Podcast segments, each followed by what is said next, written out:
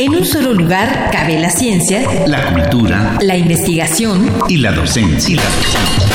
En un solo espacio radiofónico te enteras de lo más relevante de nuestra universidad, nuestra universidad.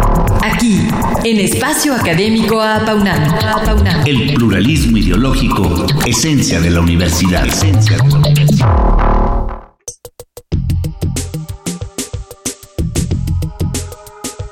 El Congreso tiene un papel central en la definición de las reglas y normas que rigen la vida de la sociedad mexicana y su gobierno. Su integración refleja una amplia diversidad de ideas y corrientes políticas, ya que los representantes del pueblo son elegidos mediante procedimientos electorales democráticos. Sin embargo, esto no es suficiente para dotar de plena legitimidad a las decisiones que ahí se toman. El reto del Congreso mexicano es lograr que los ciudadanos conozcan su funcionamiento y participen en los procesos donde se toman las decisiones. Hoy trataremos este tema. Bien, pues este martes nos acompaña en el programa el doctor Kenbirk Puente Martínez, autor del libro Transparencia Legislativa y Parlamento Abierto, Análisis Institucional y Contextual, publicado por la UNAM, para platicarnos acerca de este apasionante tema. Bienvenido. Bienvenido, doctor. Muchas gracias por la oportunidad de estar con ustedes y con su auditorio. Nuestro invitado es doctor en Ciencia Social por el Colegio de México, maestro en Estudios Legislativos por la Universidad de Hull en Inglaterra, maestro en Estudios Políticos y Sociales y licenciado en Ciencias Políticas y Administración Pública por la UNAM. Actualmente es miembro del Sistema Nacional de Investigadores.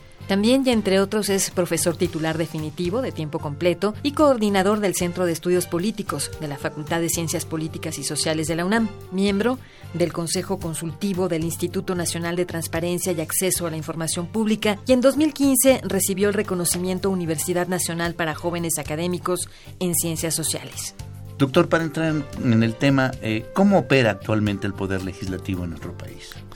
En, México opera como muchas otras cosas de manera accidentada. Eh, ha ido evolucionando institucionalmente a lo largo del tiempo, eh, pero digamos que eh, se ha ido adaptando a las propias circunstancias políticas del contexto. Eh, no es que, digamos, tenemos un poder legislativo que opera de acuerdo a lo establecido constitucionalmente y que de esa y de la Constitución se deriva su ley orgánica y sus reglamentos. No, de hecho, hasta hace muy poco tiempo operaba con reglamentos de 1934 que eran muy parecidos, por cierto, a reglamentos del siglo XIX.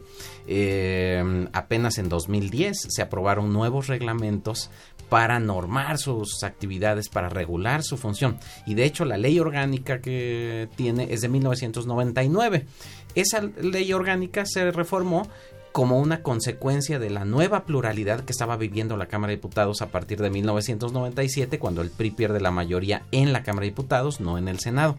Entonces, yo digo de manera accidentada porque no ha sido resultado de un diseño institucional como los teóricos quisieran o como los teóricos se imaginarían, sino que ha sido la evolución política la que ha dado como resultado eh, cómo opera actualmente.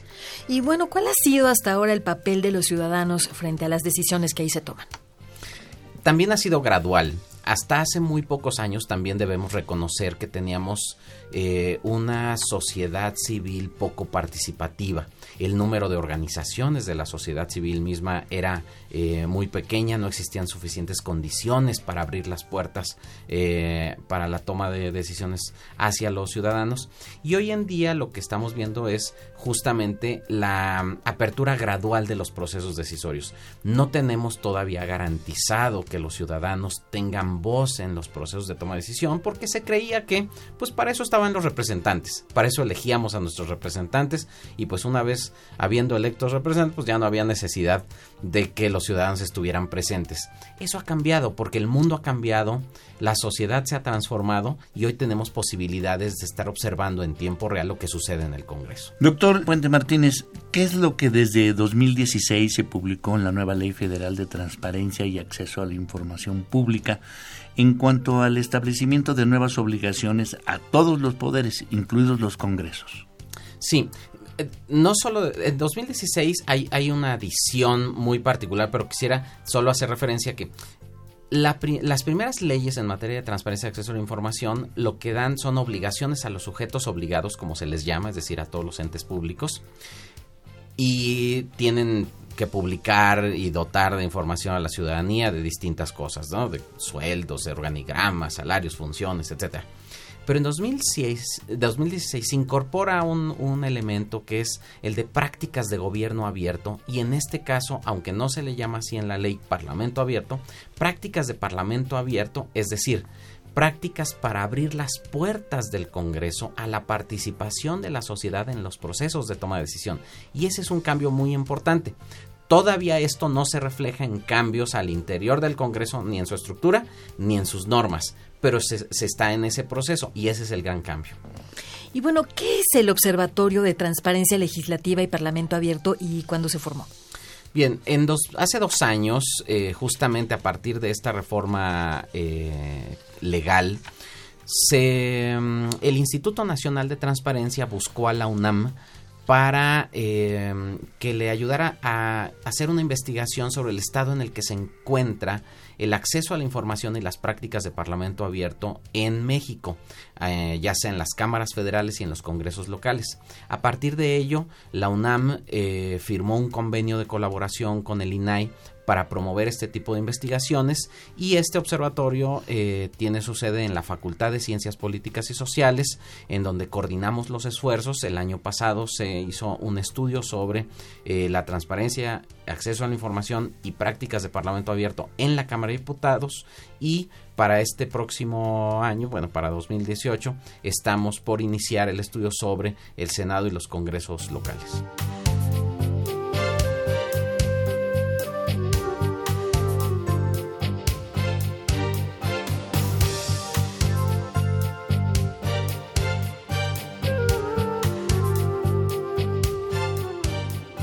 Proseguimos nuestra conversación con el doctor Puente Martínez acerca del poder legislativo y su rendición de cuentas. Doctor, eh, ¿cómo es que las cámaras federales, bueno, la Cámara Federal y estatales del Congreso deben promover y difundir la participación ciudadana? Hay múltiples eh, formas y de hecho ya lo hacen a veces no conscientemente de que son prácticas de parlamento abierto. Si nosotros nos remontamos incluso a, las épocas en las que ni siquiera habíamos transitado a la democracia, ya existían comités de gestión y atención a quejas de los ciudadanos, etcétera. Después hubo comisiones de participación ciudadana que buscaban promover actividades eh, de la ciudadanía. Eh, pero hoy en día contamos ya con muchos más instrumentos. El propio Senado, la Cámara de Diputados han sido muy creativos a la hora de incentivar la participación. Tienen, por ejemplo, comités de acompañamiento de ciudadanos para los procesos de designación de funcionarios públicos o en ocasiones tienen foros de consulta con la ciudadanía o con especialistas, con expertos o abren las puertas al cabildeo profesional. Si falta regular algunas eh, partes de ello, pero no es negativo que estén las puertas abiertas. Lo que tiene que haber es la posibilidad de que todos los ciudadanos que estén interesados en participar puedan hacerlo. Y eso es lo que han ido haciendo gradualmente en ambas cámaras. Bueno, pues entendemos que entre sus funciones eh, estará también la de publicar activamente información en línea. ¿De qué tipo? En cuanto a responsabilidades, tareas, funciones, alianzas.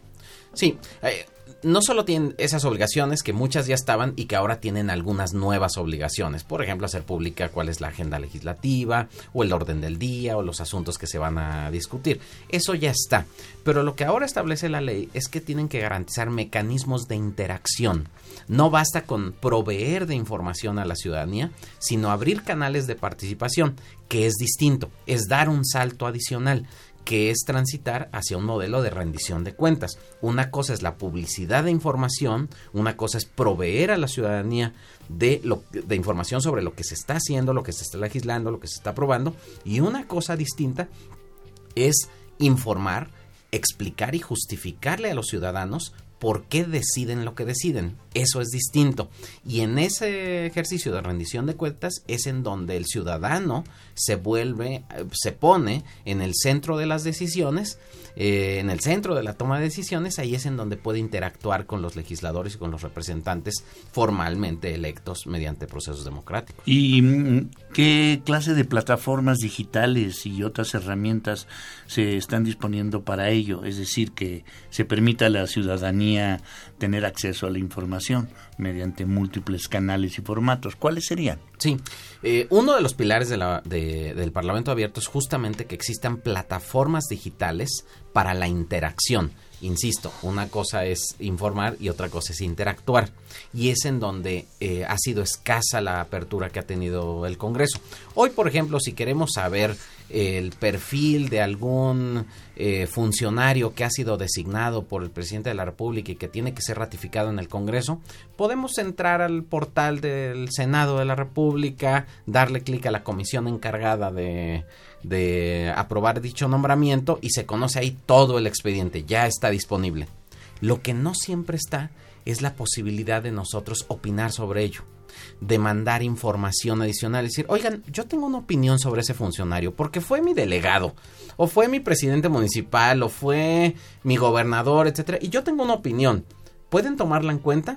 y a veces esos canales están cerrados. A diferencia, por ejemplo, de otras experiencias muy, muy interesantes en otras partes del mundo, en donde hay una interacción permanente, incluso en donde, hasta, por ejemplo, en Argentina hay un, hay un modelo en donde todas las iniciativas tienen una votación pública, entonces la gente puede estar votando y opinando sobre lo que están votando realmente en el Congreso.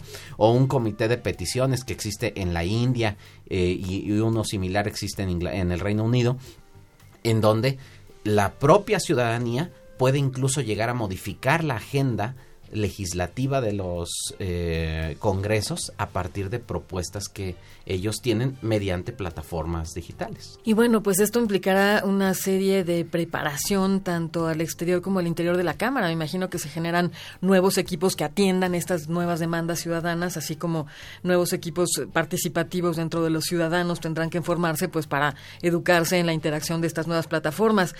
Eh, ¿Por qué se llevan a cabo estas reformas que supongo que bueno pues van acorde a los nuevos tiempos de redes sociales y demás, y a partir de cuándo entran en operación. No solo, eh, bueno, las reformas ya están en, operando. Eh, ya, sí, ya están, ya son válidas legalmente. ¿Y por qué pero no se tomó en consideración a la ciudadanía en muchas de las reformas? Bueno, en, en particularmente en estas la reformas, la de educación, es decir, el último paquete de, reformas, las, los, el Senado se encerró totalmente y jamás consultó a la ciudadanía. Exactamente. Ese es uno de los, ese es uno de los eh, retos que tiene el Congreso y que a partir de estas reformas, recordemos que estas reformas son posteriores a estas grandes reformas a las que nos hemos referido, si la educativa, la energética, etcétera, fueron previas a esta reforma en la que se obliga al Congreso a que tiene que haber mecanismos de participación ciudadana. Justamente de lo que se trata es ahora de obligar a que las cámaras del Congreso tengan estos procesos, pero que no sean a capricho de eh, quien preside la comisión o de quien tiene la mayoría, no, que sean mecanismos institucionales que sean permanentes y que les guste o no, pues recibirán opiniones negativas y positivas, pero ahí estarán las opiniones y tendrán que asumir la responsabilidad los legisladores de lo que están aprobando. Pues eh, muchísimas gracias por haber estado con nosotros, doctor Kenbirg Puente Martínez para introducirnos a este importante tema del que continuaremos hablando el próximo martes. ¿Qué le parece? Con todo gusto. Por lo pronto, muchísimas gracias. Muchas gracias. ¿eh? Gracias a ustedes.